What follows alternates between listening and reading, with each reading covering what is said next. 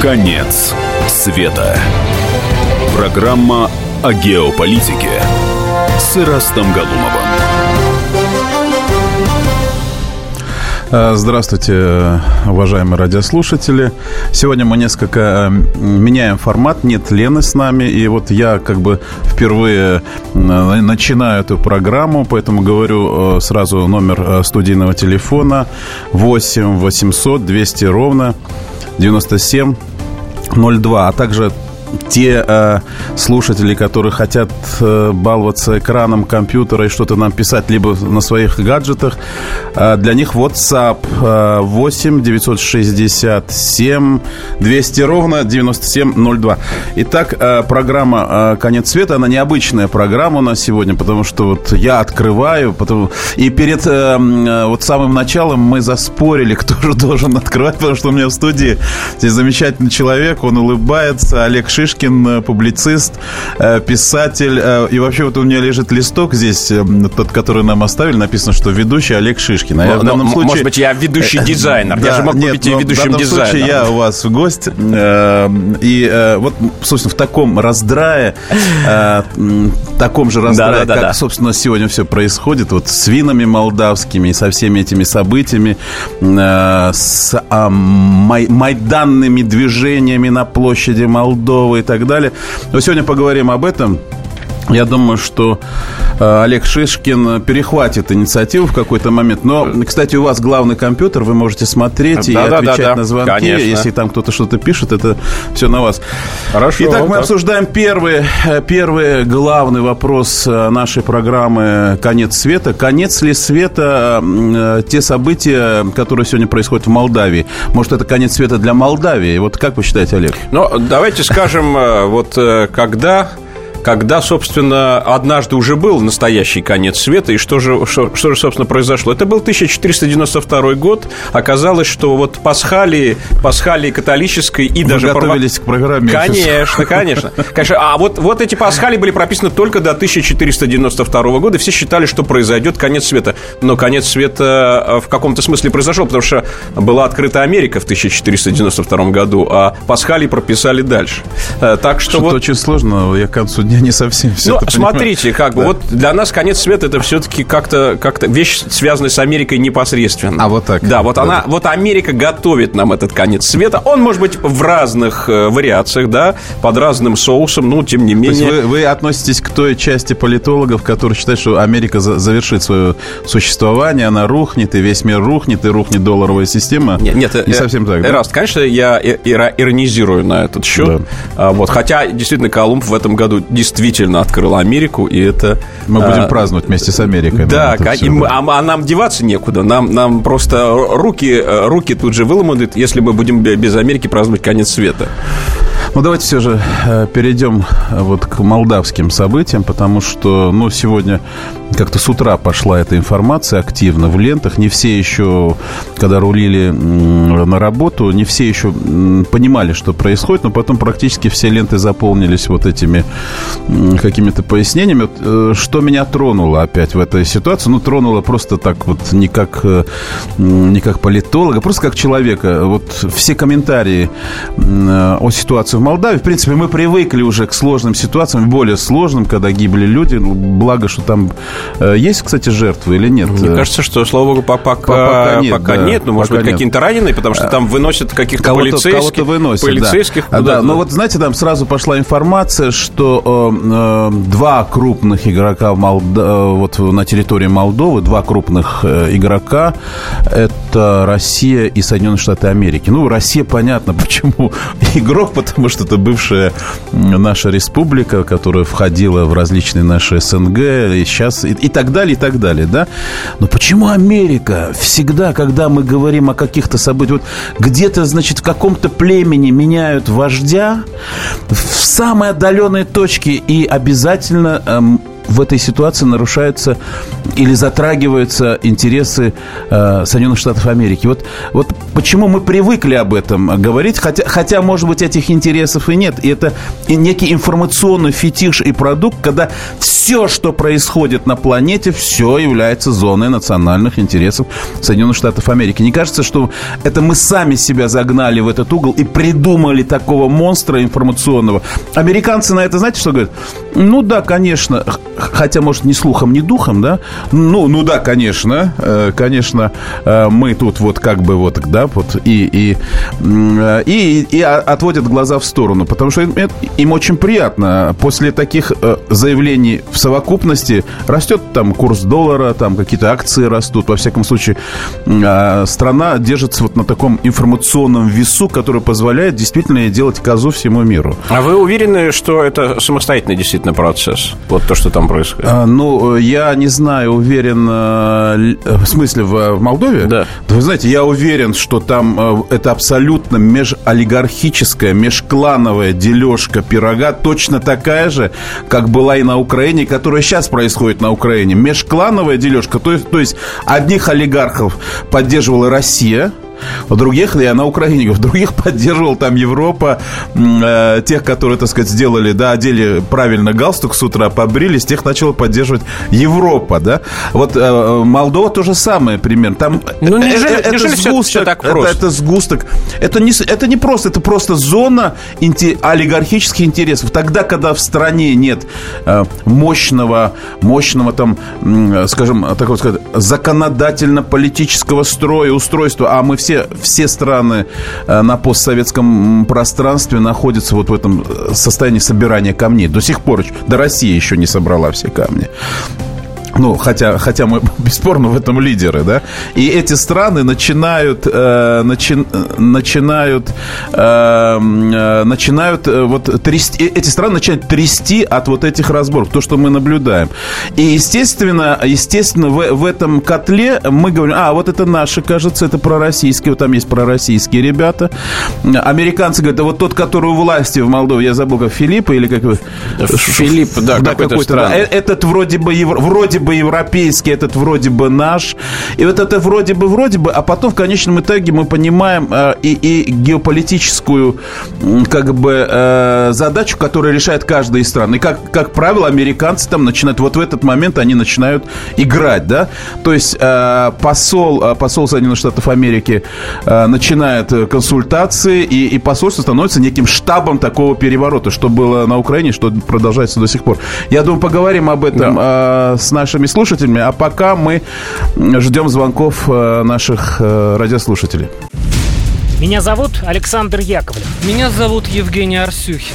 У нас есть к вам убедительная просьба. Ни в коем случае не включайте радио «Комсомольская правда». В понедельник в 6 вечера. Но если вы все-таки решитесь это сделать, то вы услышите.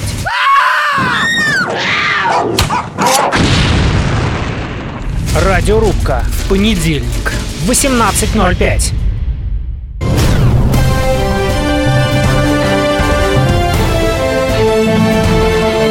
Конец света. Программа о геополитике с Ирастом Галумовым. Продолжаем нашу программу. У микрофона Раст Галумов. Э, в студии мой коллега, соведущий Олег Шишкин, публицист, писатель, замечательный человек, который э, предлагал мне сейчас вступить в конфликт, вот пока вы слушали новости, и, наконец, поспорить на какую-то очень важную тему. У нас разногласия начались еще перед заходом в студию, потому что они действительно серьезные. Я отношу себя к неким таким консерваторам, да, консерваторам, патриотам, патриотом, а, а Олег говорит, что нет, не, не это важно сегодня для страны. Вот об этом сегодня поговорим. Угу. Напомню, телефон в студии 8 800 200 ровно 9702, а также э, наш чат в WhatsApp плюс 7 967 297 02. Так что можно присоединяться, звонить в студию. Ждем ваших э, активных звонков и готовы вступить в такую жесткую дискуссию. Итак, ситуация в Молдове, которую мы с вами обсуждали. То, что сейчас там происходит. И вот я выскажу свое мнение, то мнение, которое, которое уже вот э, подогревалось перед началом этой программы. Я считаю, что действительно это очень, очень сложная и очень взрывоопасная точка вот рядом с Российской Федерацией. И посмотрите, как окружается Россия, Украина, дальше идем на юг Молдова, и э, мы всегда задаем себе вопрос, кому это нужно, кому это интересно. То есть, то есть в конечном, в, в конечном итоге, в конечном итоге, э, значит, мы обсуждаем ситуацию, которая, которая как э, точка нестабильности, конечно, выгодна Соединенным Штатам Америки, ну, вот нам... потому что именно они создают эти конфликты, и им это очень интересно, и в конечном итоге все это перекинется на некие, некие не, скажем, очень сложные, да, не хочу сказать, военные действия с Приднестровьем. Вот смотрите, студии, да? Да, да. Вот, вот у нас сейчас есть Григорий, да, вот э, давайте послушаем нашего радиослушателя. Добрый вечер, уважаемый Раз, уважаемый Олег. Да. А, я полагаю, что вы, уважаемый что ведущий, не учитываете фактор Румынии, а не только России, США. На мой взгляд, происходит просто а, долгожданное объединение разделенного народа, румынского. Ведь молдаване – это румыны. И это происходит. А, во-вторых, а, вот этот а, Кишиневский Майдан, он уже, по-моему, а, четвертый или пятый в Кишиневе. Там уже до этого сжигали издание правительства, издание парламента. Вы помните инцидент с журналисткой Натальей Моралес, которой всего-навсего около 30 лет. Она бывшая московская журналистка, молдаванка. И она там является духовным лидером этой оппозиции, на мой взгляд. И именно она является той самой Мата Хари, той самой э, ну, как сложно революции в Молдавии. И нашим надо брать пример девчонкам. Но, но, но вы считаете, Если что... Да. Этот режим постсоветский, поганый, чекистский, там, в Молдове, они победят. И э, постсоветские огрызки там, чекистские и большевистские, там погибнут. Спасибо. А, ну, Григорий, э, понимаете, вот все, что говорите, э, я бы вступил в дискуссию. У нас вообще все мы, вот все здесь сидящие, мы все постсоветские. Все, у нас нет других людей, к сожалению. У нас до, до советские это только царские генералы, которые... А, а нынешняя, нынешняя ситуация на постсоветском пространстве, она вся постсоветская. И, и, как говорил Сталин, нет у, вас, у нас для вас других людей. Бесспорно, возвращаемся к этой теме, что э, любой конфликт в удалении от Соединенных Штатов Америки, а ослабляющий своего, ослабляющий, повторяю, своего геополитического конкурента, он выгоден Соединенным Штатам Америки. И а, они, они, американцы, руководство США, давайте вот не трогать американский народ, да, руководство США всегда активно манипулируя этой ситуацией создает точку нестабильности. А уж вот там, где вы говорите, румыны хотят объединяться с, э, и превратиться в единый народ, абсолютно, абсолютное, скажем, э, абсолютно право, имеющие на объединение, да, то э, это, это создает однозначную, так сказать, э, точку нестабильности, потому что там есть э, Приднестровье, где находятся, ну, как минимум, наши, наши э, воинские формирования и наши базы. И, это, и Приднестровье ориентируется на Россию. И там э, ходит в основном российский рубль. Вы знаете, что Украина перестала пропускать грузы туда и обратно. То есть этот конфликт, это, знаете, такой вот э, приглуп ситуация ситуации, которую приглушили в свое время, не решив, не, не подписав ни одного э, удобоваримого документа между Приднестровьем э, и, Приднестровьем и Кишиневым. И это, э, это достаточно сейчас одной спички, чтобы это все вспыхнуло. Но, но Пока вот, да. Именно на базе вот этих межолигархических разборок, которые рядятся. Одни под европейцев, другие под Россию. И, естественно, еще хотят, знаете, денег получить на всякие но... эти свои, свои акции, на, на вот эти радостные акции. Ну, наверное, так сказать, в этом есть э, какой-то э, свой смысл. Хотя вот для меня тоже... То есть вы считаете, что американцев здесь нет? Мне кажется, что нет. Возможно, тут есть, конечно, какие-то румынские интересы. Они, наверное, должны быть, потому но, что но весь, весь Румыния, котел... Румыния – это страна НАТО, так, на всякий случай, да? Она входит в состав НАТО ну, и, вы знаете, и вы, полностью вы... находится под протекторатом, э, как молодая европейская страна Соединенных Штатов Америки, чтобы вы понимали. А вы знаете, да, да вот эту историю про, про Румынию, которая хотела, значит, э, когда начиналась Первая мировая война, э, то, значит, э, по-моему, один из министров Кайзера сказал, вы знаете, вот, значит, мы сейчас говорили с, с Бухарестом, и вот они говорят, вот, эм, вот входить ли нам в коалицию с Германией, или вот, так сказать, все-таки нам входить в коалицию России? И, и э, Кайзер задумался, говорит, да, это очень сложный вопрос. А сколько это будет стоить? Ну, если они войдут в коалицию с Россией, это будет стоить 4 миллиарда, значит, э, марок.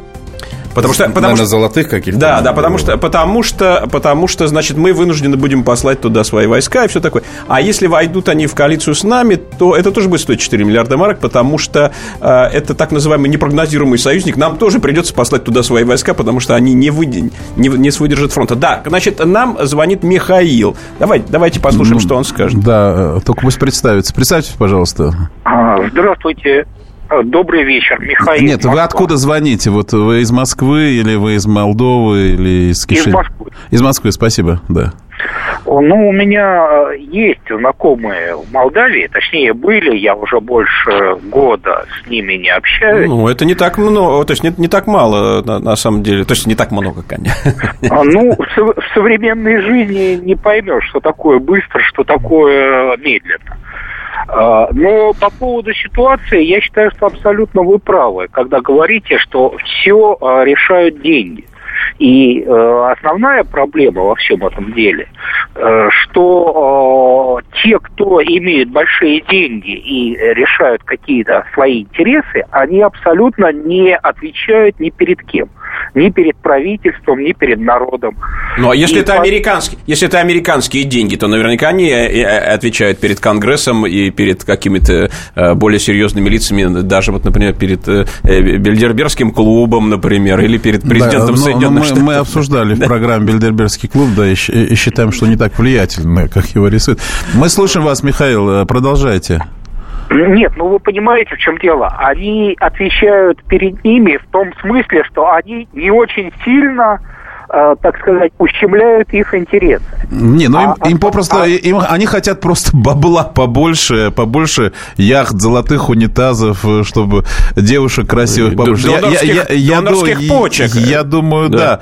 Вот в, э, в этом э, э, ракурсе. Но все же мы сейчас говорим о том, что э, о том, что... Спасибо, Михаил. О том, что э, сейчас эта э, точка может взорваться. А взорваться, причем взорваться так сильно, как мы не ожидали. Вот в этой связи мы, кстати, думаем, а что, а что дальше? А вот- а вот- что должна предпринять Россия в этой ситуации, если мы хотим прогнозировать, ну, хотя бы там на месяц, на два, на три? Ведь, ведь какие-то прогнозы строятся, очевидно, есть аналитики в руководстве страны, говорят, вот ситуация может пойти, пойти- этим путем или пойти этим. А вот, как а вы вот, вот думаете? смотрите, Эраст, все-таки, может быть, Россия должна была бы активнее вмешаться в эту ситуацию и, и вообще в ситуацию Молдовы. Ну, например, кстати, способствовать объединению этой страны э, под э, каким-то, в общем, дружественным э, предлогом вполне себе, почему бы и нет.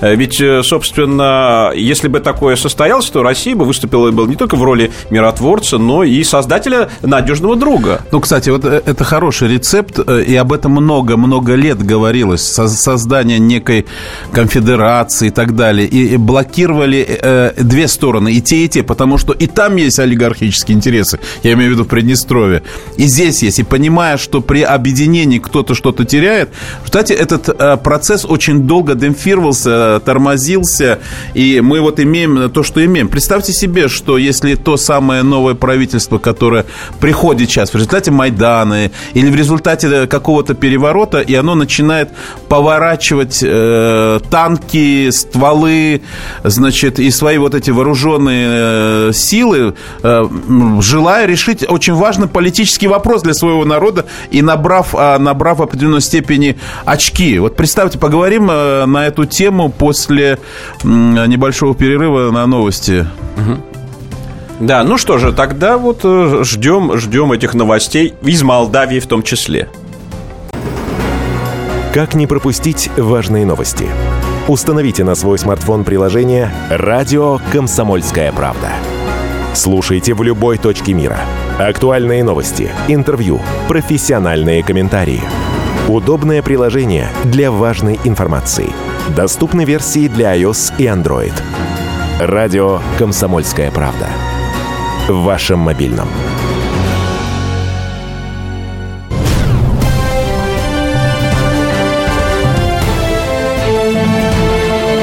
Конец света.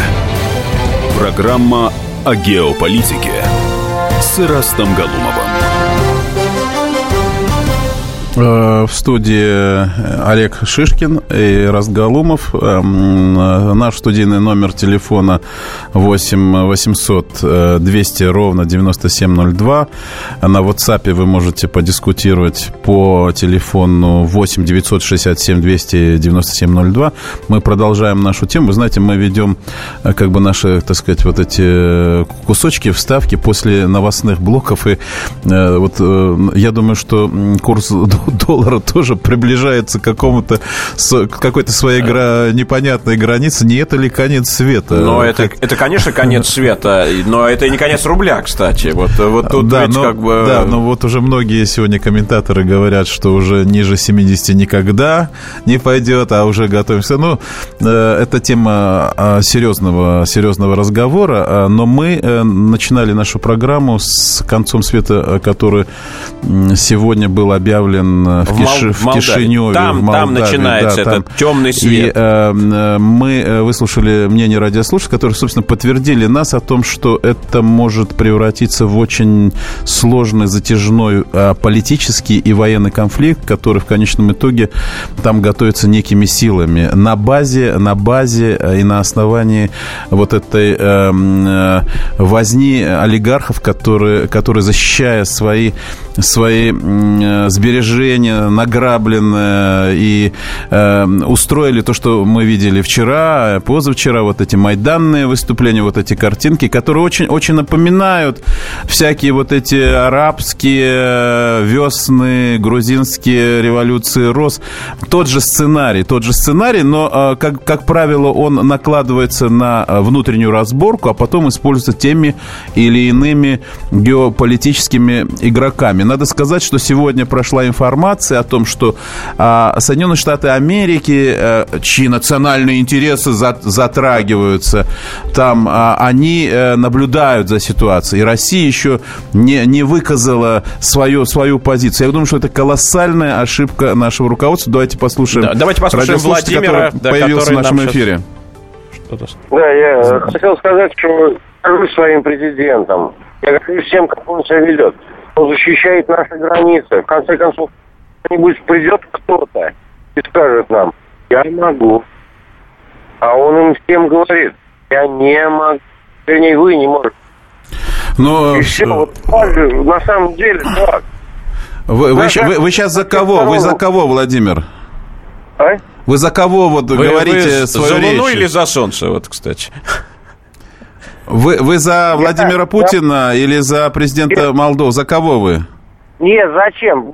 Мой президент, он у меня один, у меня другого нет. То есть вы россиянин? Э, Вы от- Конечно, обязательно. Все, понятно, понятно. Спасибо, Владимир, спасибо э, за поддержку политики нашего президента. Вы знаете, давайте вернемся все же к винам, которые Да. тоже развернулась дискуссия и в новостных лентах, и в прессе, к этим винам, которые э, могут, так сказать, пострадать в результате этой революции. И, и в Истина- частности, ви- истина в вино, вине, да. вино нашего президента, которое, по версии многих аналитиков, хранится вот в этих молдавских а, подвалах. А, Вот вы считаете, что это серьезная информация или это все же Нет, какой-то это фейк? действительно серьезная информация, потому что это, это знаменитые исторические подвалы. И Путин там действительно хранит вино? Ну, возможно, да. Возможно. Я в этом абсолютно уверен. Там Ну, находится я- вино я- Путина. Я, не уверен, что там, но давайте послушаем наш репортаж на эту тему.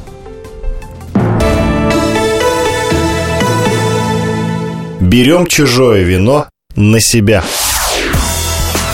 Радио «Комсомольская правда» проводит акцию по спасению уникальных молдавских вин. В Кишиневе разгорелись протесты против нового правительства. Толпы недовольных митинговали у здания парламента, прорывались внутрь и требовали снять только что назначенных министров. Пока политики спорят с общественниками о судьбе страны, мы озаботились судьбой главного достояния Молдавии – винных погребов города Крикова. Наша справка. Криковские винные подвалы были построены в 1952 году. Однако пещеры, в которых они расположены, появились еще в начале 15 века. Тогда в Молдавии начали добывать строительный камень, а в образовавшихся штольнях начали хранить вино. После войны в городе Криково заработал завод по производству марочных вин. Он считался самым крупным в СССР. Его продукцию и хранили поначалу в криковских подвалах. Позже там появились и другие уникальные бутылки из Франции, Италии и Испании. Самые старые из них датированы 1902 годом. А из Москвы туда даже перевезли коллекцию вин Германа Геринга. Где располагаются знаменитые винные погреба? Могут ли их коснуться масштабные протесты? Об этом мы спросили корреспондента «Комсомольской правды» в Кишиневе Дарью Зимбельскую.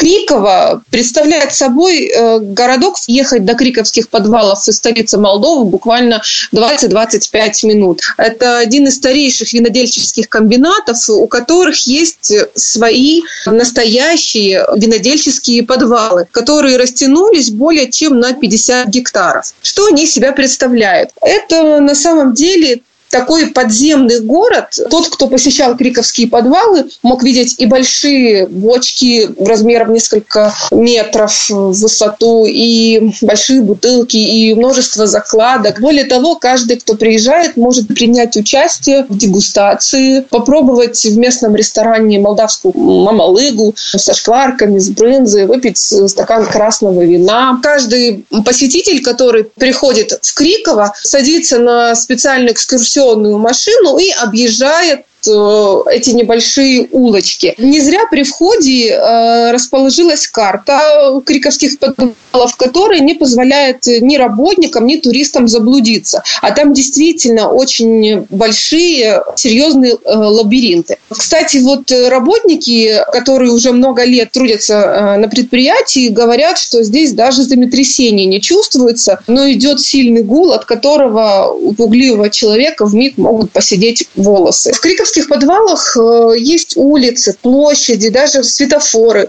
И на каждой улице табличка, каждой улице дано имя винной марки, в зависимости от того, какое вино хранится в нишах. Дело в том, что вот сейчас в коллекции в Кириковских подвалах находится почти полтора миллиона бутылок, и коллекция Кириковских подвалов продолжает э, постоянно пополняться. История любопытная. Когда Владимир Владимирович отмечал свой 50-летний юбилей, так совпало, совпало, что он находился в Кишиневе на саммите глав государств СНГ. Поэтому он и поздравления принимал от коллег по бывшему Советскому Союзу. И тогда хозяин принимающей стороны, это был президент Молдовы Владимир Воронин, в качестве подарка презентовал ему орловского скакуна, золотые запонки и коллекцию вина. И вот это вино до сих пор хранится в криковских подвалах. Мы это вино видели, мы это вино трогали. Ну, правда, мы его не пили. Вообще, по правилам, Путин, как и любой другой человек, обладающий коллекцией вина в криковских подвалах, может по первому требованию забрать либо всю коллекцию, либо несколько бутылочек. До этого он может, должен как минимум приехать и предъявить свой паспорт. Рядом, буквально по правую сторону, находится вино Ангелы Меркель. Когда канцлер Германии посещала Кишинев, она побывала в криковских подвалах и получила 460 бутылок коллекционного вина. Железной леди так понравилось Криково, что она даже вот оставила благодарственную надпись в книге для гостей. Еще рядом с вином Путина и Меркель находится вино митрополита Владимира. Тоже в свое время он получил подарок во время визита в Кишинев, и сейчас вина этих сильных мира сего хранятся э, в Молдове. Наша справка. Известные люди не только заводят тут собственные полки, но и приходят на экскурсии и дегустации. Среди важных гостей патриарх Кирилл, бывший мэр Москвы Юрий Лужков, министр иностранных дел Израиля Авигдор Либерман, российский актер Олег Меньшиков и многие другие. Все они оставляют отзывы в книге посетителей. Чаще всего восхищаются размерами криковских погребов. Ширина подземных галерей от 6 до 7,5 метров. Высота около 3 метров. Самая глубокая точка – 100 метров. Протяженность подземных коридоров 120 километров. Жители Молдавии говорят, что их Криково должно стать одним из современных чудес света. В 2002 году погреба официально стали национальным достоянием. Вот что говорит директор винотеки Крикова Андрей Холостенко. Чтобы показать, что бутылка старая, что вино старое, мы с этой пылью так и оформляем бутылки. И еще пишем с обратной стороны этикетки, что такой инструкции, что не только снаружи, но и внутри может быть рубашка из дубильных и красящих веществ, которые не вредны, а весьма полезны для организма. Мы подошли к самому старому экземпляру из нашей коллекции. Это еврейское пасхальное вино из Иерусалима 1902 года. Вина крепкие, десертные, десертные живут столетиями. Она будет значит, и 100, и 200, и больше. Вина сухие меньше живут намного.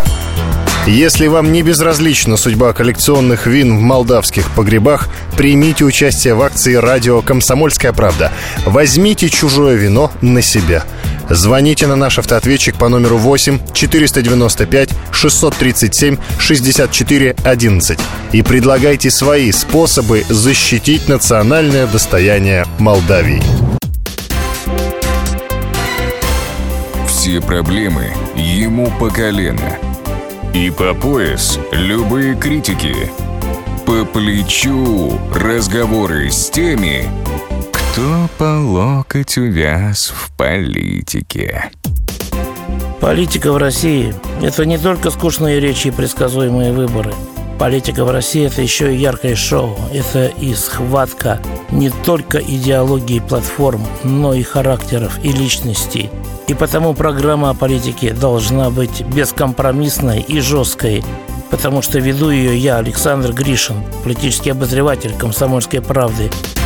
Политическое шоу «Руки по локоть» с Александром Гришиным. Слушайте каждый вторник в 16.05 по московскому времени.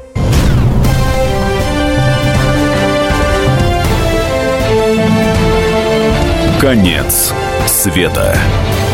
Программа о геополитике с Ирастом Галумовым. Продолжаем нашу программу. В студии писатель, публицист Олег Шишкин и ведущий Раст Галумов. Наш студийный номер телефона 8 800 200 ровно 9702. И для тех, кто хочет что-то написать, в WhatsApp 7 плюс 7 967 297 02. Мы продолжаем нашу дискуссию. Это последняя четверть. И мы должны сказать что-то очень важное, либо ну, поспорить. Ну вот, Хорошо да. бы нам подраться еще да, да, да, да. в конце. Вот все-таки, все-таки американцев мы никаких не видим. Их там просто нет. Э, допустим, на украинском Молда... Э, Майдан, они, конечно, приезжали, они там находились, они дали, даже ели какие-то печеньки там. Мы, мы, Здесь полная тишина. Знаете, им не надо вообще приезжать туда, потому что у них есть очень такая рядом дружественная страна под названием Румыния. И как раз речь идет о объединении единого народа.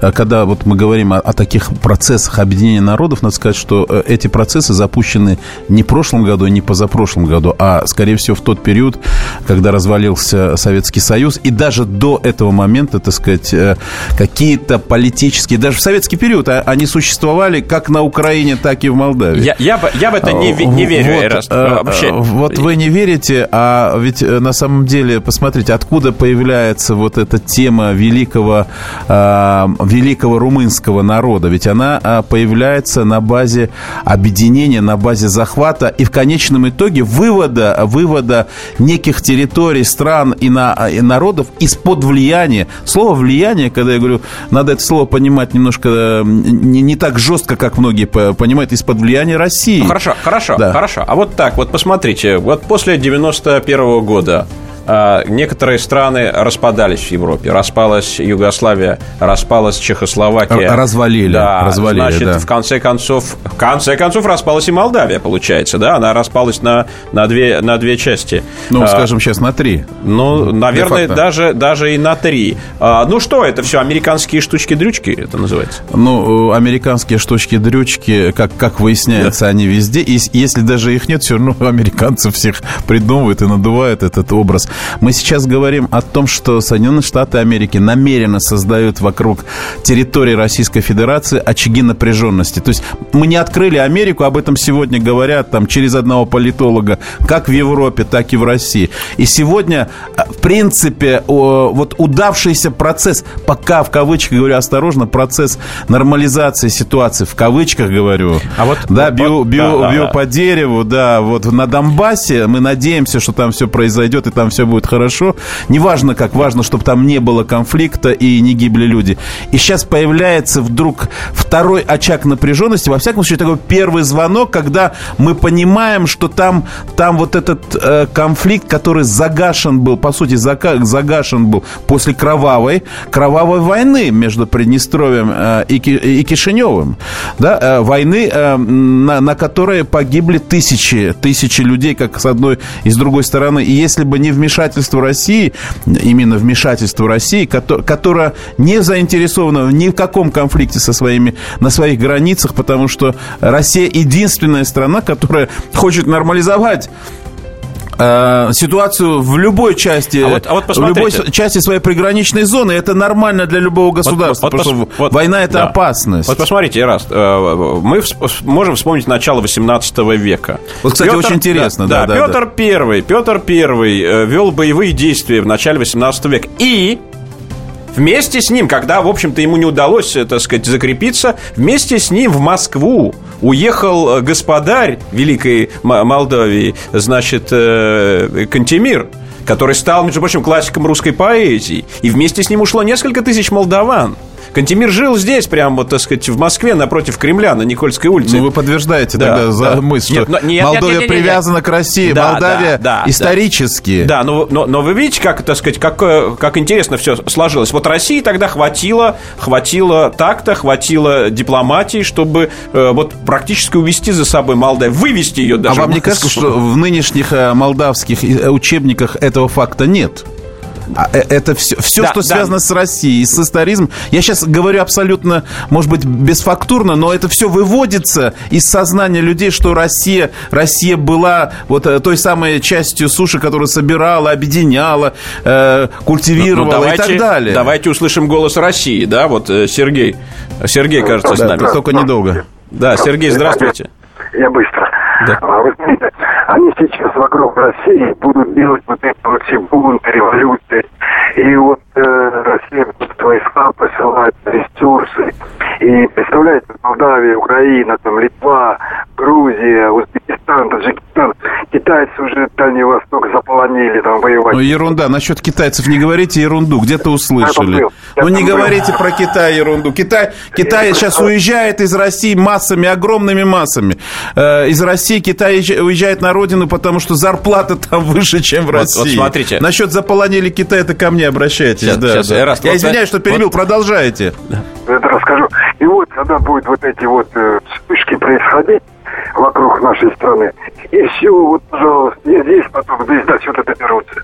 А памятник Владимиру нужно поставить, мавзолей убрать этого дьявола, а на его место поставить памятник Ну, Владимиру. ну, это интересное предложение. убрать. Ну, правда, я, я не- бы, я не бы не трогал ничего. Молдавию, Я бы ничего не трогал, да, да. Значит, вот, Да. э, вот у нас, э, значит, кстати, есть вопросы иногда приходят по WhatsApp. Вот могут ли быть использованы снайперы в Молдавии как атрибут цветных революций? Конечно, могут. Мы- Конечно же мы могут. знаем, что Конечно технологии, могут, когда да. стреляют в митингующих, а потом в полицейских, успешно используются радикалы. Вот сейчас очень важно нам, э, нам не допустить развития ситуации, если, конечно, есть хоть какое-то влияние Кремля на ту ситуацию, когда там есть пророссийская, там, наша партия какая-то, опять олигархическая, бесспорно, но которая тяготеет к нам. Я почему говорю к нам? Потому что у нас в Москве мы часто наблюдаем очень много а- а- а- такие э, олигархические молдавские кланы, которые ведут себя так, знаете, как, как цыганские бароны на золотых лимузинах на Рублевке с коттеджами, э, тоже на Рублевке, почему тут они, так сказать, хотят приблизиться к нашим олигархам.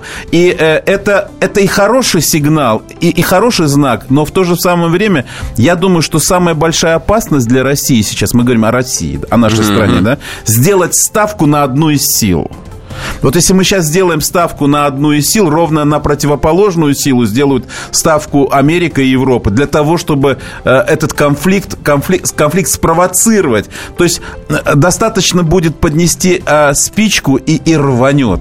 А почему и, всё-таки- и рванет вот, с такой всё- силой, что Украина нам может показаться тренировкой. Все-таки, все-таки, раз. А почему все-таки нельзя сделать так, чтобы все-таки какая-то органичная, спокойная, мирная ситуация была в этой стране? Мы хотели бы, мы это бы хотели. хотели, мы бы сюда... Мы давно э, ведем разговор на эту тему, когда э, мы говорили о создании некой конфедерации, подписании договора, то одна сторона, то другая, играя опять своими олигархическими интересами, потому что надо сказать, что вообще вот это постсоветское пространство, которое остановилось в своем развитии, оно находится под контролем крупных, крупных финансово-промышленных групп, по-простому, по-народному олигархами, которые, которые руководят и которые говорят, нет, это, это мой район, это моя территория. Вот интересно, кому принадлежат вот эти криковские подвалы. Наверное, тоже какому-то олигарху, который приехал в Москву и говорит, ради того, чтобы сохранить вино Владимир Владимирович Путин, дайте нам денег, мы выведем людей на Майдан и будем поддерживать Россию. Вот это э, ситуация, на которую мы не должны поддаться, понимаете? И наша задача одна, немедленно созывать сейчас некое международное, я не знаю, совещание, э, либо, либо форум, либо конференцию по Молдавии э, и посадить туда американцев, посадить туда европейцев для того, чтобы сказать, ребята, нет войны, не, не, дадим, не дадим спровоцировать, потому что тогда у России будут следующие шаги. Мы присоединяем к себе Приднестровье, вводим свои войска, у нас есть опыт с Крымом. И все будет нормально, вы просто тогда увидите де-факто, но, но вот как это мы будет работаем. конец света. А только вот это, это будет, будет конец, конец света. но мы должны потенциально, потенциально показывать э, свою силу, потенциально говорить о том, что мы можем в этой ситуации сделать. И я бы не отмалчивался на месте, э, на месте э, наших руководителей, говоря, что да, ну мы будем наблюдать, сейчас там все. Нельзя наблюдать. Уже очень долго наблюдали, как Россию подвигали, сжимали со всех сторон, поджимая и так далее. Ну вот мы подходим к некому завершению нашей программы. К сожалению, не удалось нам подраться в студии. Но, но в следующий раз поделимся. В следующий у нас э, в студии был э, публицист, э, писатель, замечательный человек Олег Шишкин и Эраст Галумов с вами. До новых встреч! Я Николай Сванидзе. Я представляю вам свой, но основанный на фактах, взгляд на российскую историю 20 века. Один год, один человек. Знаменитый или иногда не очень, но который жил в то время. И само время, великое, драматичное, теперь почти забытое. Документальный сериал «Исторические хроники» с Николаем Сванидзе. Слушайте каждую среду в 22.05 на радио «Комсомольская правда».